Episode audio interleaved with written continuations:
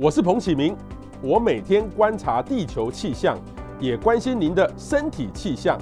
欢迎收听彭博士观风向。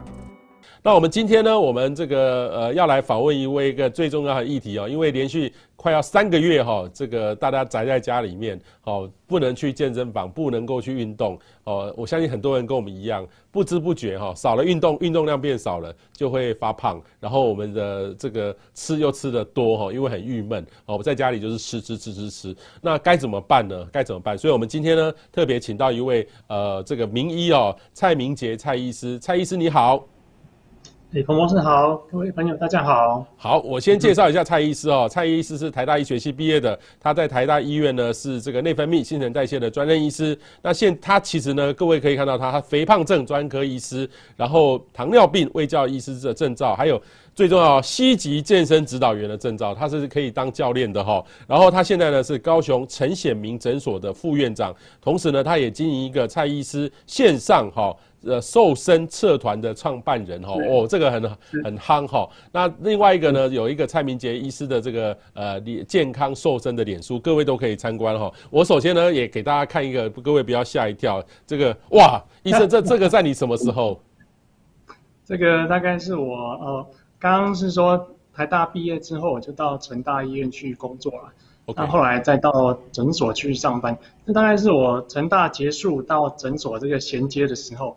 就是我最胖的时候，最胖。我这样看不出来，这个你跟你现在的脸是看不出来，感觉是缩水一样。对对对对，对对对，感觉好像是双胞胎的别人这样子。那现在变瘦，你看脸很圆哈，脸很圆，跟小朋友的婴儿肥差不多。啊，手也很粗。对对。他这个大肚子凸出来吗？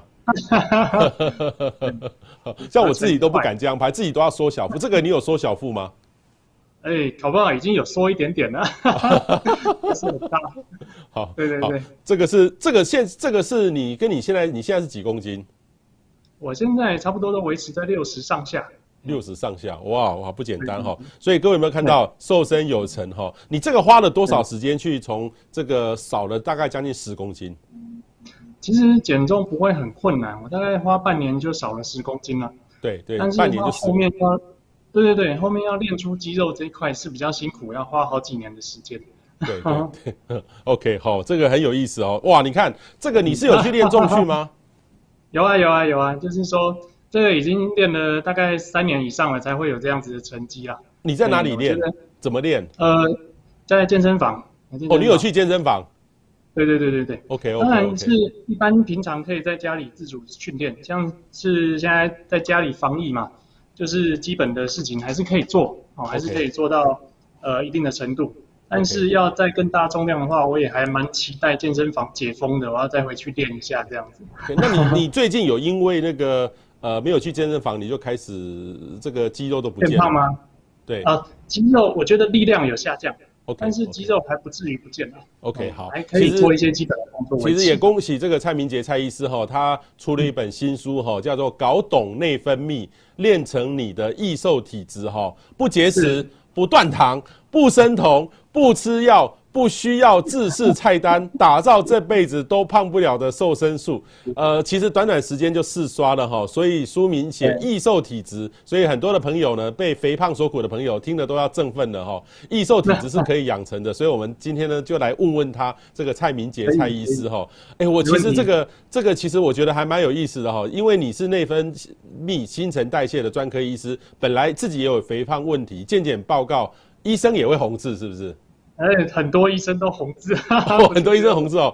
总胆固醇跟低密度胆固醇都超标哈，所以这个不少朋友，像我以前也是红字，现在都已经正常了哈。那他运用自身的专长，在半年内瘦身了十公斤，而且在网络呢开办了线上减重社团哈，三年内指导过上千人哈，总计减掉四千公斤哈。哎，这不简单哎，这个如果用减碳量的话，这很有效哈。所以这个我是觉得蛮有意思的。你我刚才看到你这吓一跳，你这些方法都是大家现在减糖的方法呢，减重的方法，你怎么？做的啊？我首先就来问说，这个蔡医师，我们现在常见的减重迷思，很多人认为就是说胖就是没有运动，少吃多动，好就会瘦，是这样吗？对，哎，基本上少吃多动这句话方向是对的啦。但是我们有一句话说，魔鬼藏在细节里。哦，那就像第一句话说，有些人都会说啊，我都是因为没有去运动才会一直胖起来。哎，其实不是这样，这只是一个迷思而已。因为靠运动要去减肥，消耗的热量会比你想象的少很多。哎，我举个例来说，呃，如果慢跑一个小时啊，慢慢跑的话，大概消耗个三百大卡就还不错了。那个跑快一点，大概四百多大卡。那听起来好像很多，但是随便吃个便当吼，大概六百到八百大卡。那你就把你运动的两倍分量都吃回去了，所以，呃，所以说如果要减重，第一重要的还是要管好我们的嘴巴，就是我们吃的东西要做要正确，要不然的话，呃，运动再多也没有帮助哦。就像很多我们身边的朋友可能去运动个老半天，哎，怎么几年下来身材还是都纹风不动啊？啊，我我觉得这个最大的关键还是吃要先掌握好，然后再用运动去辅助，这样才对。嗯哼嗯哼，好吃很重要。嗯、那医生你，你这个是你发明的减脂金字塔吗？哎、欸，这个东西是从国外的一些健身书籍看到的概念，然后我把它制作成我认为的呃对民众有帮助的版本。哎、那我们可以看到，第一就是制造热量赤字。啊，热量赤字就包括说，我们一样是饮食跟运动嘛。饮食就是吃了正确的食物，让我们可以吃得饱，然后热量不要那么高。那这是我觉得是最重要的事情，任何的减重方式都没有办法脱离热量赤字这件事情。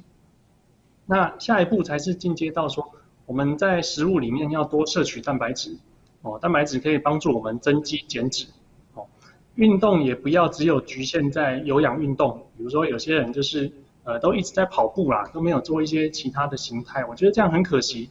那也要增加一些肌力训练。这样对于增肌减脂会也有一些辅助效果。哦，那我强调的是吃原型食物，不要吃加工的食品。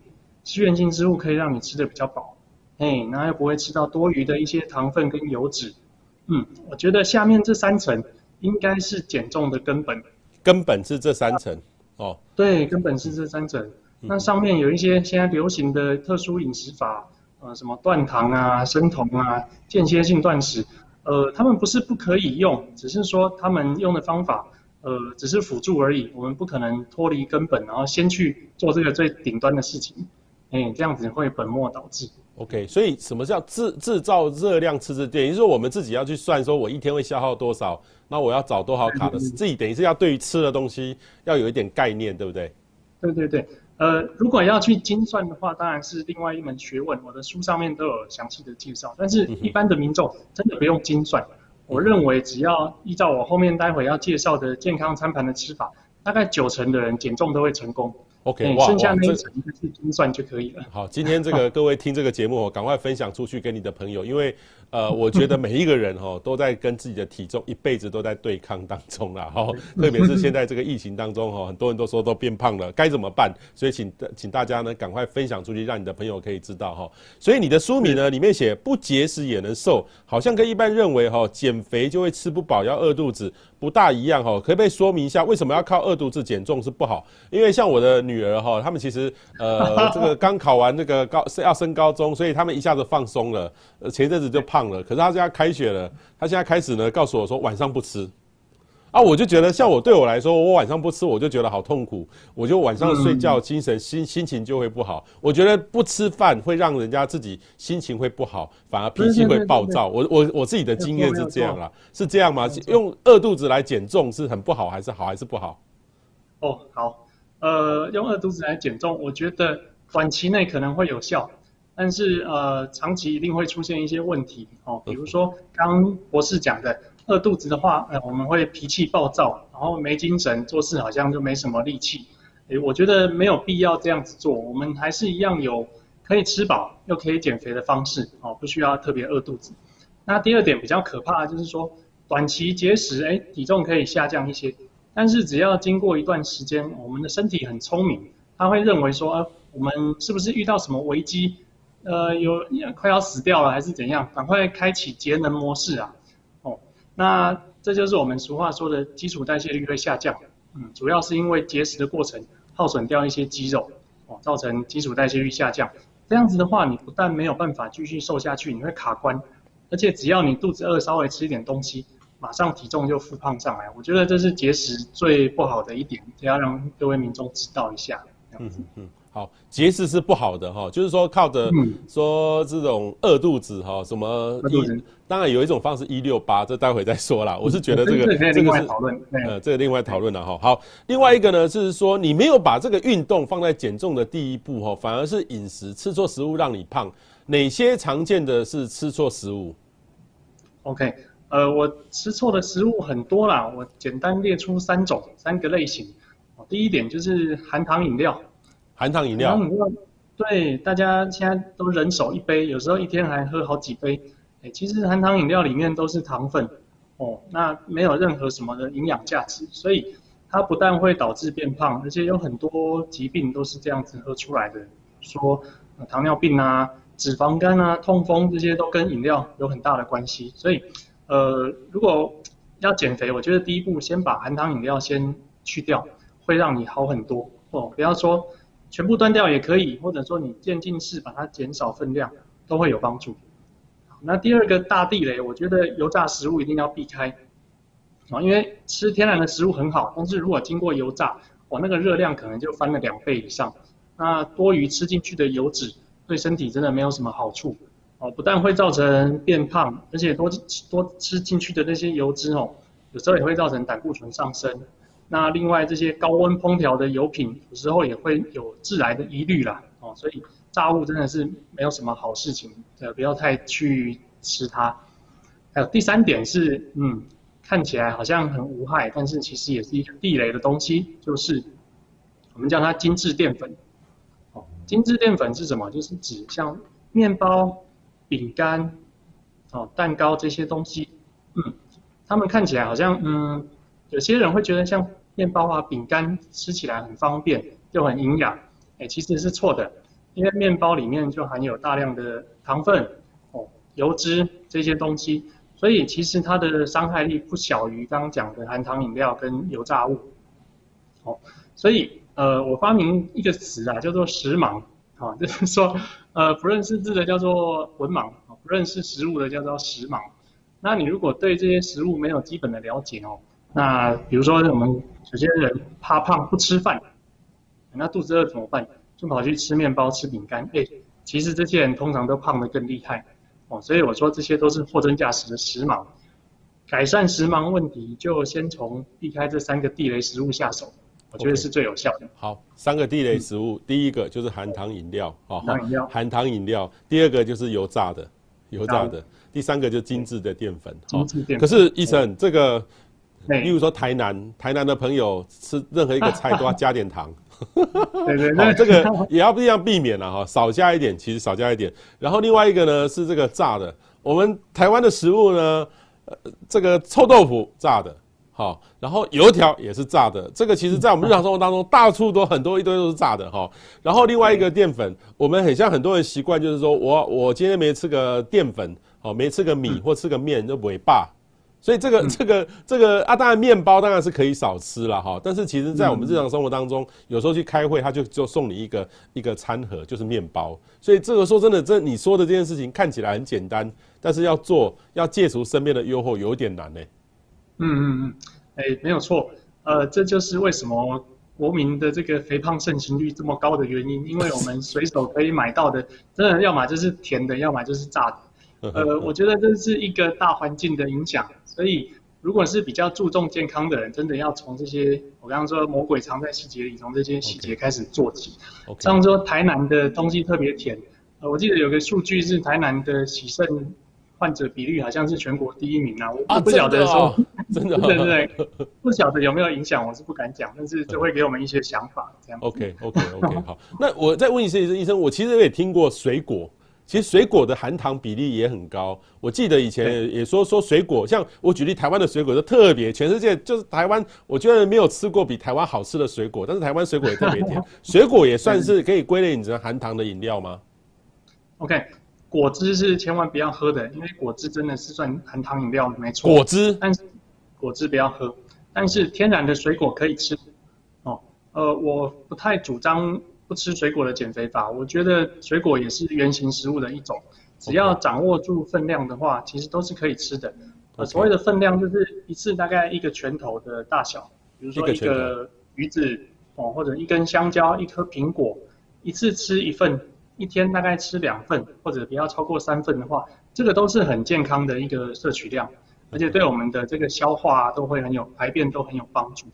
而且你看台湾的水果这么好吃，我们都要支持农产品，就是要给它买爆。所以只要掌握住分量的话，都可以吃，没有问题。分量一个拳头，就像一粒芒果这样。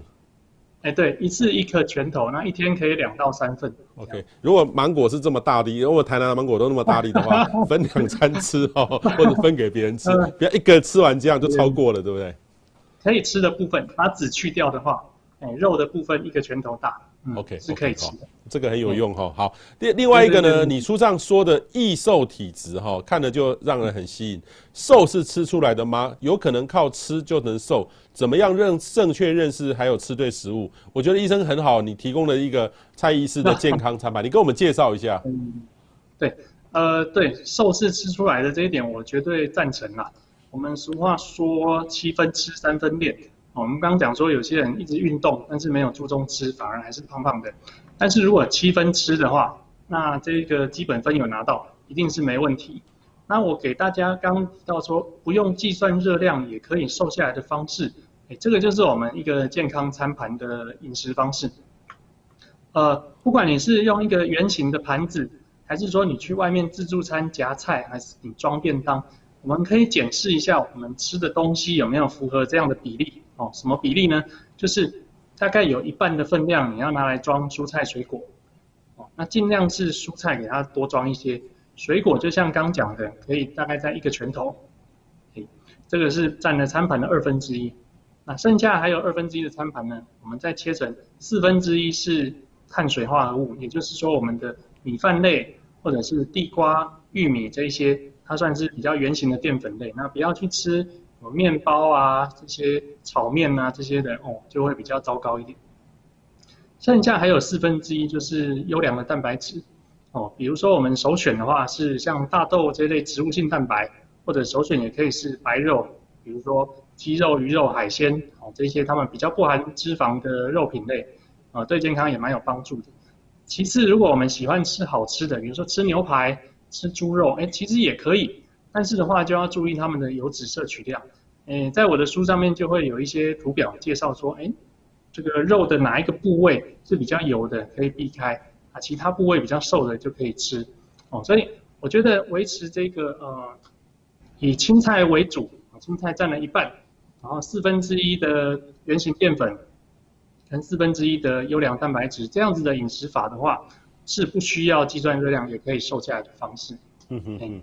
那我 我注意到，问一下医生哦，你这里面哦都有说首选白开水，白开水，你这个白开水，我记得哈，那个蔡依林哈，我们的这个 台湾的天后蔡依林哈，她在有一阵子她一直她觉得自己胖，她要节食，呃，可是还是要吃东西，她好像吃的很少，她都是所有东西都是这样放在这个水里面，我我们的以前不知道，就是拿卫生纸去吸啦。卫生纸去吸，那它是加在这个水里面哈，水里面，然后把它滤滤滤滤滤掉之后再来吃，这真的有用吗？你的目目目的是这个吗？还是就单纯喝的？还是说有这样的用处？Okay. 呃，这个水纯粹是拿来补充水分而已。那至于艺人，我觉得他们的那个自我要求是非常的严格啦。我听过有一个口诀叫什么“过水挤油，刮刮刮”，就要把所有的油刮掉这样子。呃，我觉得他们比较辛苦啦。那我们只要掌握这个原则，呃，选的食物本身正确的话，诶，除非像是有一些外面的餐点，你真的觉得它炒菜啊，还是炒肉非常的油，你给它过水一下是可以的哦，也避免吃到太多的盐分。有一些真的好咸，我会把它过水。诶，要不然的话，选对食物就可以了，然后补充水分这样子。OK，好，所以呃，我刚才就想到这个，真的，真就有时候我们去外面那个买自助餐就很油啦，很多自助餐就很油，所以如果医生你如果建议是说，呃，自助餐的很油的话，用过如果担心的话，过个水是可以的，等一下没关系，没关系，还是没关系。OK，因为我有尝试这样试过一次，结果那个白开水上面真的上面都是一层油。对对对对对对，那就是本来要吃进去肚子里的，幸好也把它洗掉了这样子。OK，好好，因为有时候觉得说。炸物的话，这样子过水是没有什么用的。OK OK，好，等于是等于是算是帮我们的食物稍微洗洗个澡一样，干净一点吃下去。对，如果有需要的话。OK OK OK，好。那另外一个呢，就是说这个很多人说没有吃什么也会胖，除了三餐之外很少吃零食，为什么还会胖？哎、欸，那我觉得这个是回归到一个刚刚讲的热量赤字的概念呐、啊。哎，我的书上有一个图表叫做热量天平。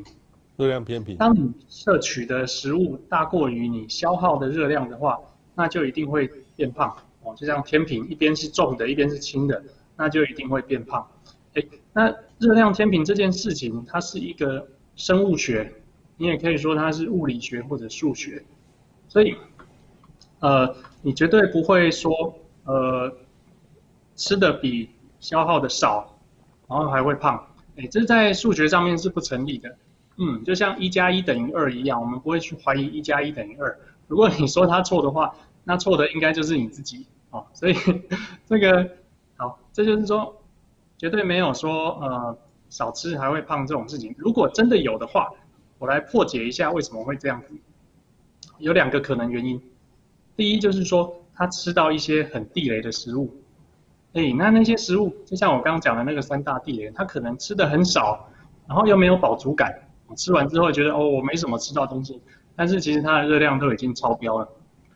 我这边举个例子哦，呃，有些人会觉得吃水饺很健康，哎，水饺一颗一颗还是水煮的哇，都没有什么油啊，错了啊，因为水饺里面的肉大部分都是肥肉做的，所以吃水饺一颗平均大概五十到六十大卡。所以，如果女生一次吃十颗，就是五百到六百；男生一次吃二十颗，就是一千多大卡。那这样子的话，可能，嗯，你可能接下来要减肥就会非常辛苦。哦，那像那个红油抄手，那更可怕。昨天我有个朋友，他吃红油抄手吃五颗，那就五百大卡，比水饺还要分量还要少，但是热量又更高。所以，像这些人，他们就很有可能会说，哦，我都没什么吃，因为吃完。根本不会饱啊，然后热量早就已经超标了。好，这是一个迷思。那第二个迷思是什么？有一些人他可能像我刚刚讲的，他是用饿肚子的减肥法，对，那他可能真的有点瘦下来，但是他的身体已经有一点搞坏了，进入了刚刚讲的启动保护机制，所以他会变得很难继续瘦下去，而且一吃就变胖起来。嘿，那。这个就是另外的一种可能性，这个办法就呃，这个比较比较麻烦，呃，那就必须要改回来健康的饮食，然后加上适度的运动，去慢慢把体质调回来，呃，还有救，但是需要比较多的时间。哎，我觉得是这两个迷思让大家觉得没什么吃也会胖。哇，医生这个帮我们破解迷思哈，嗯，其实我身边很多人真的是胖的观念都是有一点问题哈，请大家一定要看，赶快分享出去哈。然后我觉得医生。这个是你特别是评牛肉吗？你这个是点是这个点越多是越好吃吗？因为像牛虎蛙 哦，沙朗纽约客，这是两个点是不好吃吗？一牛腱，其实其实我最近听说，我最近听说，因为大家都宅在家，好、哦，听说去那个呃大卖场买牛肉只剩下牛腱了。我听说，我听说哦啊，我不知道你这个评比是什么，是为了做什么呢？哪个好吃吗？对对对，它这个。点越多，并不是越好吃的点赞的意思，它的点越多是油越多，油越多，呵呵油越多，油越多。哎、欸，这个在我的书上有牛肉、猪肉、鸡肉跟羊肉四种肉品的油脂分布图。哦，这个资料来源是卫生署的资料库啦。那确实就像博士说的，哎、欸，这个油越多，牛小排超好吃。哦，那去吃烧烤一定要牛五花。但是这也就是为什么大家容易胖，哦，就没什么吃，吃一点点。热量早就超标了，所以反过来，我觉得要减重的朋友哦，牛肉还是可以吃哦，尤其是健身的朋友，牛肉一定会吃。那吃像牛腱呐、啊、嫩煎牛排，还是菲力牛排这种油脂比较少的部位哦，诶，那就是可以吃的很有饱足感，又不太容易胖起来。嗯哼嗯嗯哼嗯嗯，OK 好，所以这个这个呃，就是各位可以参考。可是这个你用这个点是两。热哪是油脂量是多了两倍吗？例如说你的菲力是两颗，啊，这个牛五花是这个六颗，是多了三倍的意思吗？嗯，是有可能到这么高哦，大家不要小看它的油脂。哎，因为我的原始数据是有把这个脂肪的含量写出来的，但是因为大家不喜欢看数字，我觉得用点来表示，大家会比较理能理解。哇，很难想象哎，牛五花的这个油脂量是菲力的三倍哈，三倍。有可能。不过不过这个就是有时候这个呃很多人口感就喜欢这种。肥肥的那种煎起来才好吃啦，哈，所以这个请大家选择的时候要注意一下 哦。对对对对对。OK，好。另外一个呢，减重最重要的观念是什么？你可不可以再跟我们回答一次？欸，我觉得饮食法前面都有稍微提过啦，就是说尽量吃原形的食物哦，照着健康餐盘的比例，然后避开那些地雷。呃，我觉得那些都已经大家知道了。那这个热量天平就是刚刚说的摄取。大于消耗的话，对不起，大于消耗的话一定会变胖，摄取小于消耗就会变瘦，这些都是呃很基本的原理，只是看我们要不要去正面对决，去面对我们的问题，然后去改善它。那不需要说一直去抱怨自己瘦不下来，但是又不找原因，那我觉得会是比较糟糕的。所以如果要讲最重要的观念是什么，我觉得不要急啦。哦，说有一些人就是病急乱投医，我们是胖急乱投医。那就会开始吃一些减肥药啊，用一些极端减肥法，我觉得那反而是不好的。呃，我们应该用比较健康的饮食形态，像刚刚餐盘的概念，呃，掌握了健康的生活形态，才会有健康的体态啦。哦，这个都是我一直在跟我的学员讲的事情，就是不要急，慢慢来。呃，有健康的习惯，自然就会瘦下来。嗯嗯嗯，这是我的想法。好，那医生，我就想到你你这个图表哈，我就想到一个问题。那你就要是不是身边就要装一个 APP，把我每天拍的弄的东西哈，自己去输入进去，然后自己去用数字管理。这这个一开始会做呢，可是一下子就会懈怠了。我觉得我以前也类似这样做过，可是大概几天之后啊，这么麻烦，快乐就好。哎，没有错，哎，这个容易懈怠。所以我刚刚有说，不是每个人都一定要算热量。就像我刚刚讲，呃，我们学员都会学习用健康餐盘的概念。诶绝大多数的人不需要算热量，也可以瘦下来。包括吃素的族群也一样，不用算热量也是可以瘦下来。但是呢，只有一小部分，比如说百分之十，哦，这些人不是那么的成功。那要怎么办？哦，那就是用记录饮食的方式，我们把饮食的内容一笔一笔的记下来，然后把热量算出来，我们会查出呃瘦不下来的问题到底在哪里，诶，那就有可能去改变它，然后瘦下来。哎，这是第一种。那第二种是说，有一些专业专专业的人士哦，比如说健力选手、健美选手，他们几乎都一定会计去计算热量哦，这对他们的备赛来说是非常重要的事情。哎，所以呃，我觉得呃，计算热量这个东西不是一定要做，嗯，但是我的比喻就是，它好像骑脚踏车一样哦，你学会了这件事情之后，它一辈子都是可以对你会有帮助的，嗯。OK 好，等于是也不见得要自己算了，但是你自己一定要有这个认知，这个不要去踩这个地雷食物了哈。对对对对对。OK 好，这边呢其实怎么样去算这个呃怎么样才会瘦？所以呃医生这边我们还是要看 BMR 哦，不是 BMI 吗？呵呵。哦，BMI 是一个体重除以身高的平方一个数字，是看我们的呃体态啦，比较胖还是比较瘦。哎，这个 BMR 是。呃，基础代谢率 （Basic Metabolic Rate），好，它是什么意思？BMR 基本上就是我们有些人就是一整天躺在床上都不动的话，其实他身体也是会消耗热量的，这个就叫做基础代谢率。那 TDE 是我们一整天去消耗的热量，它就是呃，包括我们走路啊、爬楼梯啊、运动啊，或者是呃。以及基础代谢率也包含在里面，所有的热量就叫做 TDEE。所以我们可以借由公式去计算出我们的 BMR。哦，那公式在这边，如果觉得很麻烦没有关系，呃，我的书上有一个连结，哦，或者去搜寻我的网页，有一个计算器，直接输入身高、体重、年龄，它就算好给你看了。嗯哼哼哼。好，那有了 BMR 之后，对对对，这就是我的。就是就是这个，就是这个。对对对对，有了 BMR 之后呢？就是到那个蔡医师的网那个网站里面也有嘛，哈。对对对对对。那再输入我们的一周的运动量，诶，那看你是运动几乎没有运动的，还是你是轻度还是中度运动的族群，就可以算出我们大大致上一整天消耗的热量大概是多少。诶，比如说像我的状况算出来就差不多在两千大卡上下了。哎，那我就照了这个模式，我只要吃的比两千大卡少一些，哎，体重应该就是可以顺利下降的。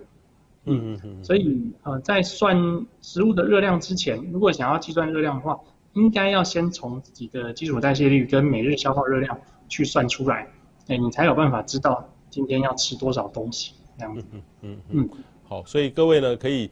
呃，在节目的资讯栏哈有附上网址哈，各位可以直接点击用蔡医师的那个计算器来计算哈，所以各位可以看下面我们的小编有特别留下来哈，所以各位都可以去 弄。其实我还没有用过这个，我自己习惯是呃呃平常呢运动的时候会带一个那个智慧型手表，然后会去算 哈，然后因为它有些模式，例如说我现在做瑜伽，我做重训。哦，我做有氧运动，它的那个卡卡路里数设定的就会不一样哈，不一样。那我就会看一下啊，我这样累积起来，我一这一个月多少了哈，多多少。所以请这个这样也是一种方式哦。所以请大家呢，各位朋友，请不管你是看直播或是重播或听或是听 Podcast 的朋友，在节目资讯的栏有附上网址哈，可以直接点击用蔡医师的那个计算机来计算哈。所以这个呢就可以告诉说我们的热量呃必须要吃掉多少。所以这个就跟热量就有关联度了哈。所以，但是医生，你会建议说，我们还是下载一个 APP，直接去记录下来吗？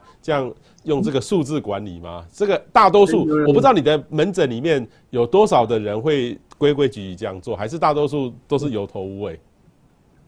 我要这个厘清一下，因为我现在是没有在看减重门诊。OK OK，我不太喜欢减重门诊用那种开药的方式。OK，哎，所以我完全是纯粹经营线上社团。用教育的方式去让大家学习。哎，那在我的书上，关于计算热量，我还是提到 MyFitnessPal 这个软体，这个手机 APP，我觉得它非常的好用，而且免费版就已经非常好用了。哦，我知道很多人啊，认识的朋友也是用这个 APP，包括一些健身教练这样子。所以呃，大家可以再参考一下那个 MyFitnessPal 这个 APP。OK，呃，可以算是严重神器吧，可以这样讲。OK，My Fitness Pal，P A L。OK，OK，好，所以各位，待会我们小编会把那个贴上去了哈。然后另外一个呢，不同族群的减重目标是不一样哈。其实，其实医生，我像我自己哦，这个我我也很想瘦啦，就是说我有时候会瘦一点，有时候胖一点，会跟那时候工作环境或者心情有关系哦。但是说真的，这个有时候我会觉得说。呃，因为我工作压力那么大，有时候吃也是我很重要的一个舒压的一个帮忙啊，所以有时候就算了。但是我还是用很努力的用运动来来做维系，所以我就没有很强烈的我一定要减到 什么目标。虽然说人家建议说，彭博士你再瘦个十公斤会更好，但是说真的，我就没有那么强烈的一个目标。是不一样族群就有不一样的减重目标吗？呃，我觉得无论如何都是以健康为导向啊。包括博士也是一样，以自己健康为导向，倒不是说一定要瘦成什么样子。不过如果要区分族群的话，我会把族群分成三种吧。三种。第一种就是对，第一种就是真正过重的，哎，就是刚刚提到 BMI 啊，身体质量指数，如果大于二十四叫做过重，大于二十七以上呢就叫做肥胖。这些族群我会建议哦，还是饮食要占第一位哦，因为七分吃三分练。甚至这个这些族群，我觉得九分吃都不过分啦。只要把饮食控制好的话，不管有没有运动，还是都可以瘦下来的。哎，这是过重跟肥胖的族群，我的小小的叮咛。那第二类是说，体重并没有超过 BMI 二十四，哎，好像还算是标准，没有超过范围，但是这些人的体脂肪有稍微高一些，哎，这是很多女生的困扰啦。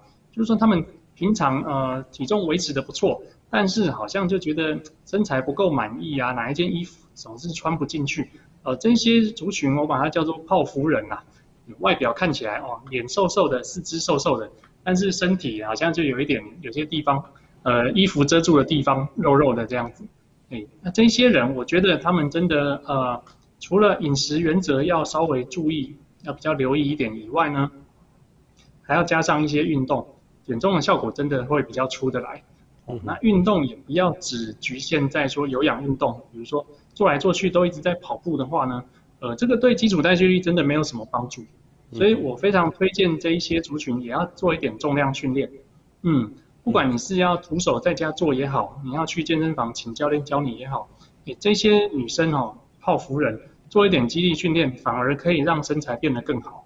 嗯，而不是说只有一直瘦下去，变成一个纸片人这样子。嗯嗯，好，这个不是纸片人，要有激有一点激励哈。嗯、然后可是问题是说、嗯、意志力薄弱，怎么减？这个减重是真的要意志力吗？需要一点点意志力，但是绝大多数还是不要靠意志力，因为我们都知道人的意志力是非常薄弱的。也包括我，也不是一个意志力坚强的人这样子，要不然我现在早就去当健美选手了。这个意志力不可靠，所以我们要设法去那个辅助我们的意志力，而不是一直去挑战它。哎，那什么样叫做辅助呢？呃，比如说你在家里看到零食就想吃的话，哎，那要怎么办？哎，很简单的方法就是家里不要买零食，不要放零食。想吃的时候呢，也不是不能吃，想吃的时候。出去买一下，买一小包回来吃，这样就好了。哎，那这样就可以避免掉你随手就去拿零食，然后一直开冰箱，一直去拿点心这样子的习惯，因为你家里并没有准备好，这样子可能可以减少你很多吃点心零食的机会。那像运动，懒得出门哦，你懒得做运动怎么办？弄一个瑜伽垫，就放在你的床旁边，还是就放在你的电视机旁边，就把它打开，不要收起来。那你就告诉你说。你每次在追剧的时候，就去瑜伽垫上面做运动，这样就不需要这特别去健身房还是干什么的，浪费时间，自己在家里有做最重要。所以，这是我提供的一些辅助意志力的方法。那最后就是说，呃，博士刚刚讲说，有些好东西不吃很可惜。那我觉得是要适度的去释放我们的意志力。我们忍耐很久，我们在减肥，忍耐不要吃那些油炸食物啊、甜点哦，忍耐得很辛苦。但是当我们有瘦下来几公斤的时候，哎，我们呃朋友家人以前啊以前会出去外面聚餐，哎，那买一些喜欢吃的东西吃个一餐，哎，让自己适度的放松，那个意志力整个释放出来，这样是非常好的。这样子你又可以接下来进入下一个阶段，比较可以去控制饮食的方式，而不是说一直忍耐一直忍耐，然后最后大爆发就开始狂吃。我知道有些人会是这样子，这样子并不是好现象。OK OK 好，另外一个呢？嗯减重也常常遇到一个停滞期啦，当然我觉得跟意志力有关系，就是说减效果，然后就就停在那边了。好，就是离设定目标有一段，那啊，例如说一开始很有效果，减个两三公斤，可是医生你是减十公斤，这真的很不简单。很多人减到两三公斤之后就 啊，很像没有停滞在那边，我该怎么办呢？哎，其实两三公斤就停下来的话。我不会说那个叫做停滞期啦，我觉得那个叫做减重失败，或者说是呃根本就放松期这样子，它并没有真正的成功。所以如果是我哦，减了两三公斤卡住，我还是第一呃先检视自己的饮食上面有没有什么问题，有没有明确的符合健康餐盘的比例。如果还是不行的话，那就采用计算热量哦，记录饮食的方法。呃，这是几乎是可以瘦，一定会瘦下来的方式哦。只要你做的执行方式是对的，哦，这是第一，从饮食上面去检讨检讨。第二的话，运动方式也是要改变哦。比如我刚刚提到说，有些女生就是一直去做跑步啊、有氧啊、走踏步机这些，呃，老实说，他们可以消耗一些热量，但是就像我开头讲的，可能没有想象的那么多。所以说，还是要改变方式，比如说女生。泡芙人最建议做肌力训练，哎，我们把肌肉量呢稍微的提升，那基础代谢率其实可以改善很多，这样子反而会比较不会复胖。嗯，那如果是一直在做健身的朋友，那也有可能反过来增加一些有氧的分量，哎，那对于减脂是也是呃会有帮助的。所以第一就是饮食再去回顾一下，第二就是运动模式可以做一些改变，第三还有哪一招？嗯，有可能说，如果你已经减很多了，已经减了五公斤、十公斤，然后遇到停滞期，哎，这是有可能的。那就是我刚刚讲的，哎，适度去放松一下，吃一下自己喜欢的东西，因为真的有可能你的身体也是小小的遇到了节能模式。哎，那你去一次吃一些呃点心零食，让自己第一是心态的放松也好，身体上面的放松也好，哎，那你有可能反而会做 下一个突破。你可以继续的瘦下去。OK，好，要突破了哈。好，然后另外一个呢，瘦肚子哈，很多人说要做仰卧起坐，但是其实我知道仰卧起坐是没什么，对瘦肚子应该是没什么效用的，对不对？医生是这样认为。没错没错，呃，基本上没有局部瘦身这种事情啊，不管你怎么练哈，呃，会瘦哪里几乎都是天生的，每个人体质不太一样。而且有一句话叫做说，呃，腹肌是吃出来的，或者是说腹肌是在厨房练出来的，不是在健身房练出来的。那就是说，对，饮食一定要正确。那体脂肪减下来之后，腹肌自然就会产生了。所以，嗯，不是说狂做仰卧起坐，腹肌就会出现。因为你的如果腹部脂肪很多，腹肌都被遮住的话，其实还是一样看不到。嗯嗯嗯，OK 好，原来这个腹肌哈，腹肌瘦肚子哈，不是从这个健身房做出来的，是从这个厨房做出来的哦。今天这个这句话很经典哦，很经典哈，这个吃很重要哈。好，那最近呢，其实一六八哈断食跟这个生酮饮食哦，很多人真的都在用，但是我说真的，我也遇过成功的啦。成功的啦，我也很佩服他们，这个可以瘦得很 很漂亮、很健康。呃，但是呢，我也遇过很多失败的。但是其实我有时候遇到一些呃做一六八断食或生酮饮食的人哈，我觉得他们有时候这个。呃，情绪会不大好，因为我觉得一六八断食好长时间都没有吃饭，哦、那那我们像还要做一些很重要的工作，我没有吃饭，我肚子饿，我心心情就会不好，思考力就没那么强，所以对我来说，失败的人还蛮多的哈。医生，你会推荐用这种方式减重吗？好，这两个方式我把它稍微讲一下，就是我不是说他们没有效啦，我们只是分析一下它的利弊得失。那生酮的话，它是吃。大量的油脂啊，它的油脂大概占总热量的百分之八十哦，是一个很可怕的吃法。那它确实可以瘦下来，但是我们的隐忧是说，吃这些大量油脂有时候造成胆固醇上升的问题。哎，那胆固醇上升又会引发进一步的心血管疾病哦，心肌梗塞、脑中风之类的。其实是我是觉得这个风险性蛮高的哦，并不是不会遇到，所以生酮我比较不推啦哦。那一六八断食现在很流行，现在真的在路上随便找都会有人在跟你执行一六八断食这样子。呃，一六八断食有它的一些研究文献，哎，它有它厉害的地方。呃，就是说，我们在十六个小时里面不吃东西，然后把吃东西的时间控制在八个小时里面。哎，那当然吃东西的内容要经过挑选，也不是乱吃一通。嗯，然后呢，在辅助以重量训练，这样子的模式的话，我们会减掉很多的脂肪，然后肌肉不会流失，哎，反而有可能让肌肉增加，哎，那这跟一般的饿肚子减肥不一样，一般饿肚子的话是把肌肉跟脂肪通通都减掉，哎，所以这个是间歇性断食比较厉害的地方，但是大家有注意听我刚刚讲的细节，就是说我们这八小时的进食窗口可以吃东西的时间，也不是乱吃，它还是要吃健康的食物。然后再加上重量训练的辅助，这样会比较有效。那要不然的话，就会变成像呃博士刚讲的，有一些另一群的朋友，他们就会像另外一些文献上面研究的，如果在这个八小时的进食窗口里面让受试者随意吃的话，最后会发现他们的减肥完全没有效，就是鸡排蒸奶继续吃的话，断食也是没有用的。OK，对那八小时吃才是关键。不在于说那吃的内容才是关键，嗯，OK，吃的内容才是关键。可是问题是说他其他没有照三，其实也有人告诉我说一天不用吃到三餐，两餐就够了。但是这个要自己要习惯这样的策略吗？对对对，如果你很耐饿的人的话，像有些人就是不吃早餐，那真的没有关系，那真的无所谓。哎，你只要在不会怕饿的状况下，呃，一样回到说你吃的东西只要是健康的。有充分的营养素的话，吃几餐也不是问题，吃的时间也不是问题。嗯嗯嗯嗯，OK 好。所以这个呃蔡老师的这个营养的减脂法哈，这个是营养法跟营养溯源的圆饼图，这有三种的做法。这个其实医生你有什么建议？这个是一般人的做法，对不对？碳水化合物比例占很高，这是台湾人大多数吃饭的样子啊，这是假崩啊配崩。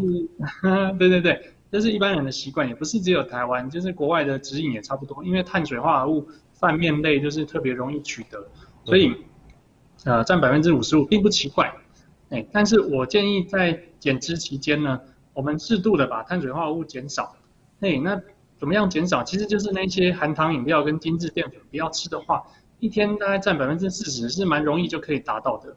嗯，那我并不是像最右边那张图的生酮饮食。它的碳水化合物只有占百分之十，诶这样子呃，我们叫它说极低碳水化合物饮食。那其实呃，对于健康来说，我觉得还是会有一些隐忧存在的。嗯，所以我们取一个居中的概念啊，碳水百分之四十，那蛋白质多吃一些，可以吃到百分之二十五到百分之三十。哎，这样子的状况对于增肌减脂很有帮助，这些都已经有文献去证实吃蛋白质的好处。OK，好，这个就是蔡医师的这个减脂饮食的这个做法哈，我觉得蛮好的，就是说把这个碳水化合物、淀粉稍微减低一点点啊哈，这个、嗯、呃，可是也有人说我晚上我就不要吃饭，这样可以啊？哎、嗯欸，不吃淀粉的话，对对对，呃，没有说不可以啦，因为就是你本来要吃一碗饭。那你现在不吃了那一碗饭，你就减少热量摄取，这样是没有关系的。OK，, 只要你不怕饿的话，没有关系。好，我们来看网友哈有没有什么样的问题哈。其实这个今天呢，其实呃这个很重要哈。我们看网友的问题哈。丁满说蔡医师竟然没有露出大鸡鸡直播，开玩笑。其实最近有一部 Netflix 的影片，那个真的还蛮让人下下，就是有一部影片哦。中午的新闻节目不是深夜节目，没有办法露出来。我们是正常的节目啦，哈。这个幼林说：“我吃素，有素食推荐的食材吗？”哎，我也是吃素食啦，哈。其实素食呢，淀粉的比例还蛮高的。那为了要让它美味，我觉得有时候难免那个煎炸的也比例也蛮高的。吃素的人有时候不是吃素的人就会瘦哦，是真的是这样，对不对？嗯，不是吃素就会瘦，因为素食为了要好吃，有时候加工的程度反而反而比荤食更可怕。对，所以。吃素的原则不变，还是一个餐健康餐盘的比喻，以青菜类的为主，哎，那水果一个拳头，哎，那这个淀粉类就吃圆形的淀粉，包括饭啊、地瓜啊、马铃薯、南瓜这些，哦，其实还是可以吃的，并没有说完全不能吃淀粉，但是分量就是掌控好。然后蛋白质，我觉得是吃素的比较一个弱项，但是我们还是可以去挑选呃大豆、黄豆类的制品，包括说。豆腐啊，豆干，嗯，然后豆浆这些的，那如果是奶蛋素的话，牛奶、鸡蛋也是很不错的蛋白质来源，哎，这些都可以去补充。只要呃抓对健康的饮食原型食物的话，吃素还是可以瘦身顺利。嗯嗯嗯，好，网友说哈，面包吃自己做的可以吗？其实自己做，现在那个制面包机也很方便哈。其实那时候做的当中，大家都很喜欢做，做一做一阵子，然后后来就机器摆在旁边了。但是做的当中，我就看哇，真的好吃的那个牛奶全脂的，要全脂的，还要加这个奶油，加一些糖，这才好吃。都不加的，真的好难吃。倒进去，对对对，自己做自己做的会不会比较好？对，这个网友讲到蛮重点的，就是说外面店里面为了要好吃。确实是什么奶油啊、糖油盐，通通给它倒倒倒，全部倒进去，这样子蛮可怕的。所以如果自己做的，我们确实知道它的材料的话，对于热量掌控会比较好一些，这就是减少伤害的概念啦。但是我必须说，这样做出来真的没有人家外面店家的好吃，所以要吃也不是不行，就是自己去斟酌这样子。嗯嗯，好好。那蔡先生问到一个很有意思的哈，为何有糖的饮料会胖？那喝果汁可以吗？原汁可以吗？原汁就不会胖吗？对对对，这应该就是比较晚进来的观众，前面有讲到，呃，有糖的饮料本来那个糖分就是多余的，这不是我们身体需要的，所以多喝一定是会胖，没有错。我会建议尽量吃水果，不要喝果汁。那我在书中，我的新书里面就有举到一个例子，比如说我们吃一颗橘子或者一颗柳丁，哎，我们吃完就觉得哦，肚子好像有东西，就可以停下来了。但是如果我们要去喝一杯果汁哦，那个至少要三四颗柳丁才会打成一杯汁，嗯，所以你一喝你就把那些糖分通通喝进去了，那个热量应该快要超过一碗饭，所以说呃不要去碰那个果汁，果汁就要视同为含糖饮料，我们吃原型的水果，支持台湾的水果就可以了。OK，这样子，果汁视同含糖饮料，要吃就吃原型食物，好。没错没错，吃那一点点，一颗芒果要打成一杯芒果汁，可能要三颗芒果进去。三颗，那就超那就超过了。对对对对对，就差不多一碗饭了。又胖，OK，好，对对对。许静芳说哈，他一直叫外卖，所以就胖了两公斤。其实就是 外卖，因为一定会加一些你超过你要吃的东西啦。哈。施运仪其说哈，年纪大代谢慢，少吃也胖了三公斤。所以医师怎么看？真的是这样吗？就是年纪越来越大，这个代谢就越来越慢哈，其实很容易就发胖，是这样吗？代谢的问题。这句话是对的，因为我们的基础代谢率公式里面，年龄就是其中的一个参数，所以你年龄越大，基础代谢率会下降，这个是事实。但是另外一个事实就是说，并不是年龄变大就不可以瘦下来，因为我们看到一些瘦身成功的人，也不是都只有年轻的小美眉啊，我们这个三四十岁、五六十岁还是可以瘦身成功。诶，那他们是怎么做到的？哦，还是一样回归到七分饮食，三分运动。哦，在我的学员啊，我的书上举的例子，都不是那种十几岁的小美眉，都是那个三四十岁啊，瘦身成功，哎，只要掌握住方法哦，一样都可以瘦下来。嗯哼哼嗯，好，其实我发现就是说，整个胖不是只有那个那个呃。大女人才要减哈，有时候高中生有时候还蛮胖的哦。其实 其实我也听说什么高中生什么那种国中国小，他们很多学长学姐或是说那个家长哈，会请大家吃东西。今天请大家吃一个红豆饼哈 啊，明天再请大家吃一个甜甜圈啊，每天每天下午都有一个这个东西，结果一下就胖了。对对对对，对，慢慢的累积就会胖起来了。好，这个 HL 称说怎么增加身上的肌肉？肌肉，呃，如果要练肌肉，当然是需要重量，哦。我想我刚刚讲过，这个你光是走路啊、跑步啊，真的身上的肌肉不太会增加，所以还是需要有重量训练。哦，即便是徒进呃进阶的人去健身房做重量训练，那初步呢入门的人在家里做徒手训练，哦，我们的胸肌、背肌、臀部。臀腿啊，哈，我们这三大还有核心，我们说如果这四大肌群练得好的话，肌肉长大，基础代谢率才会变好，哎，那对于瘦身才会更有帮助。嗯哼，好，小美说哈，做伏地挺身比仰卧起坐好，其实两个应该都好吧？哎，对，那仰卧起坐就是只有训练到腹肌的核心，其实消耗的热量蛮少的。那如果是做伏地挺身，哎，胸肌。训练到的分量比较多，那手臂有一些些，那对于呃消耗热量来说会稍微多一点，但是我我刚有提到说还是增肌啦，哦，肌肉有训练到，哎，让基础代谢率更好，然后哎胸型其实也会更好，哎，女生练一些。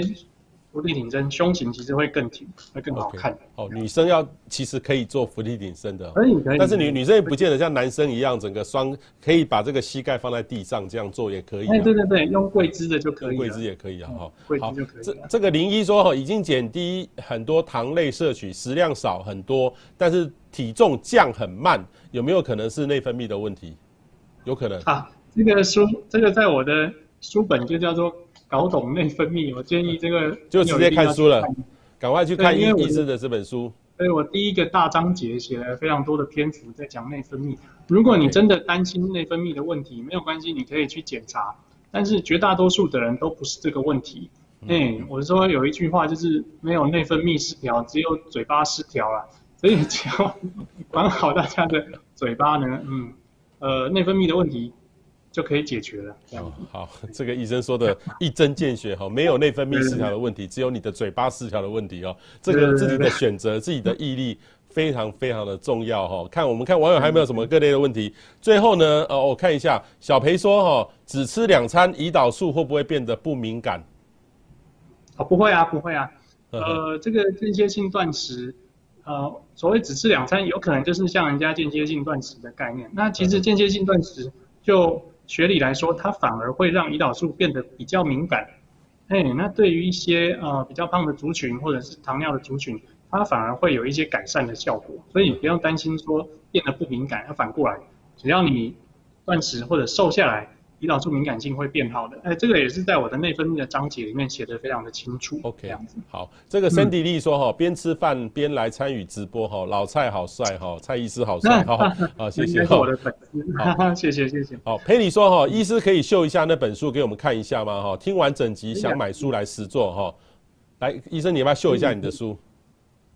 好，好，往上一点点，哇，这个医生，医生等于是露点的搏命演出哈。刚刚那边还医生，我们一开始播医生还有还有内裤哈，还有内裤，我觉得医生真的是呃把自己豁出去了哈。这个搞懂内分泌，练成你的易瘦体质哈，各位可以上网找一下，就可以看书。所以我就觉得要有知识哈来做这些事情。所以节目的最后呢，想要问医师有没有什么样想跟大家说的，总结一下。